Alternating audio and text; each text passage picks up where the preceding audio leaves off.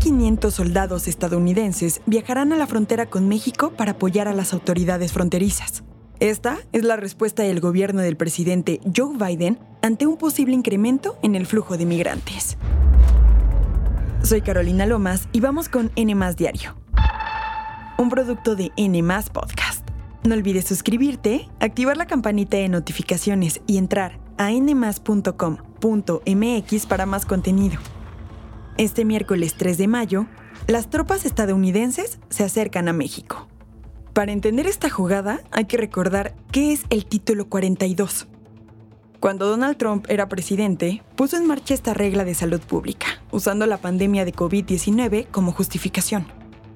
La medida permite a las autoridades migratorias expulsar a cualquier persona que busque entrar al país sin necesidad de revisar su caso. Bajo el título 42, entre 2020 y 2023, aproximadamente 2 millones de personas fueron deportadas a sus países de origen o al último país en el que estuvieron, que en muchos casos es México. Pero esta medida llegará a su fin el próximo 11 de mayo y por eso el gobierno de Biden cree que una ola migratoria se acerca. El Departamento de Defensa y la Casa Blanca anunciaron el despliegue de 1.500 militares.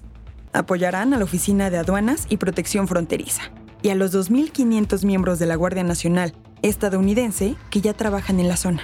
Pat Ryder, vocero del Departamento de la Defensa, aclaró que el ejército ha trabajado en la frontera durante años. Aunque esta solicitud es por 90 días, señalaría que el Departamento de Defensa ha apoyado al Departamento de Seguridad Nacional en la frontera suroeste durante 18 de los últimos 22 años y todos los años desde 2006. La vocera de la Casa Blanca, Karine Jean-Pierre, hizo énfasis en que los militares tendrán un rol administrativo y logístico. No realizarán funciones de aplicación de la ley ni tendrán interacción con migrantes. La decisión es parecida al refuerzo de la frontera que implementó Donald Trump durante su mandato. Entre tropas y Guardia Nacional, Trump puso a 5.000 hombres y mujeres a vigilar el ingreso regular de personas extranjeras. Mientras tanto, el presidente de México, Andrés Manuel López Obrador, quien dijo que respeta la decisión de Estados Unidos, se reunió en Palacio Nacional con Elizabeth Sherwood Randall, asesora de Seguridad Nacional de la Casa Blanca. Se sabe que entre los temas que se trataron estuvo el fin del título 42.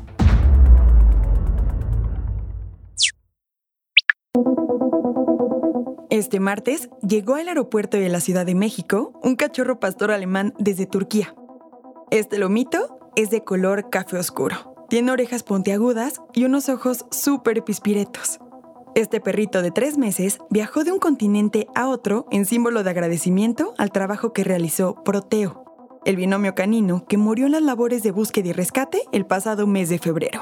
Para quienes no lo saben, Proteo fue uno de los 16 perros que viajaron a Turquía para ayudar tras el sismo de magnitud 7.8 ocurrido el 5 de febrero. Ellos pertenecían a la Cruz Roja Mexicana, a la Secretaría de Marina y al Ejército.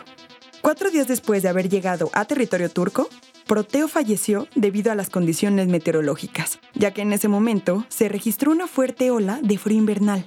De hecho, el policía militar Carlos Villeda Márquez, quien fue manejador de Proteo, ahora será quien entrene al nuevo integrante del ejército. A su llegada, alrededor de las 8 de la mañana, fue recibido por autoridades de México y Turquía, además de siete manejadores con sus respectivos cachorros y 40 estudiantes de la secundaria técnica número 30. En las redes sociales de la Secretaría de la Defensa Nacional, invitó a todos los mexicanos a participar en la elección del nombre del nuevo integrante del ejército. Las opciones son Proteo II, Arcadas y Jardín. ¿Ustedes cuál escogerían? Responde a nuestra encuesta en los comentarios. Para ti que te sabes el último chisme de Jerry Moa y el baile más top de las redes, te cuento que TikTok se convirtió en la aplicación más popular en México el año pasado. Esto según el último reporte de Comscore, una compañía de investigación. La consultora dijo que la plataforma tuvo un crecimiento del 14% en cuanto a visitantes únicos con respecto a 2021. Además, en ese año se registró un aumento del 28% en cuanto al consumo de minutos. Eso en México, pero en Latinoamérica, TikTok también escaló de posición. De acuerdo con Comscore, los usuarios de esta región pasaron un 79% más de horas en la aplicación en 2022 que lo que habían pasado un año previo. Todo apunta a que, aunque la gente ya no está encerrada en casa por la pandemia, que fue cuando empezaron a usar más la aplicación, sigue en tendencia a pasar cada vez más tiempo en TikTok. Esto fue todo por hoy. Que tengas un excelente miércoles. No olvides suscribirte, activar la campanita de notificaciones y visitar nuestra página nmas.com.mx para más contenido. Nos escuchamos en el próximo episodio de N Diario, un producto de N Podcast.